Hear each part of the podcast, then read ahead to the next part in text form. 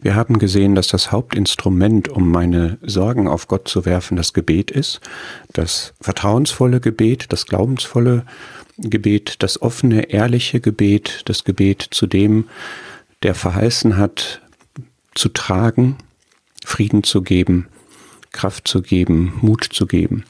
Und deshalb gehört zu den Dingen, die wir jeden Tag tun können und wollen, um unser Leben zu stabilisieren, um wirklich kraftvoll und vertrauensvoll unseren Glauben zu leben, gehört das Gebet.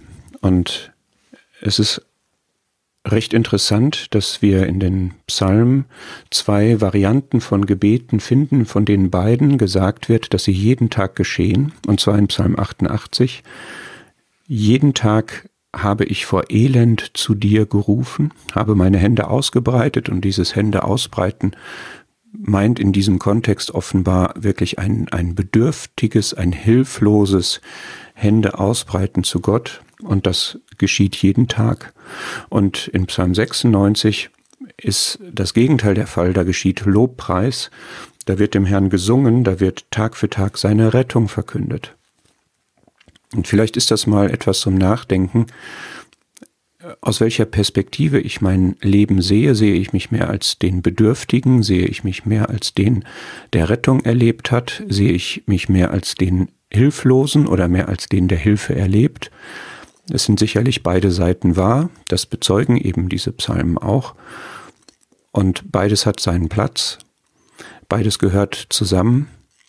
Ich kann die Nöte nicht ignorieren, die mir meine Hilflosigkeit bewusst machen. Ich soll sie nicht negieren, sie nicht aus meinem Leben verdrängen und andererseits aber auch nicht dabei stehen bleiben und immer auch Ausschau halten nach dem, wo ich Gottes Beistand, Gottes Hilfe erlebe, auch wenn die Situation noch nicht durch eine finale Rettung aufgelöst ist, so erlebe ich aber ja doch sein, seine Hilfe, seine Stärkung, seine Kraft, sein, seine Gnade einfach.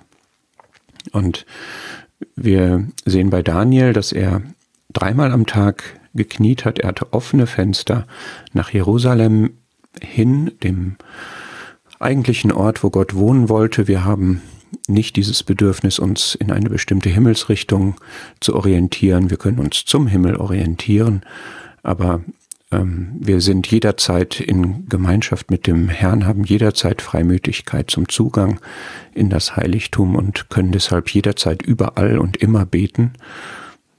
Und egal wie die Situation, wie die Umstände sind. Und deshalb ergeht auch diese Aufforderung im ersten Timotheusbrief. Vor allen Dingen hat das Gebet seinen Platz, zeitlich vor allen Dingen, die wir in Angriff nehmen, aber auch von der Priorität und von der Bedeutung her hat es eine überragende Bedeutung. Gerade dann, wenn ich Sorgen habe oder wenn Sorgen entstehen können, aber auch sonst alles, mein ganzes Leben kann ich mit dem Herrn teilen im Gebet.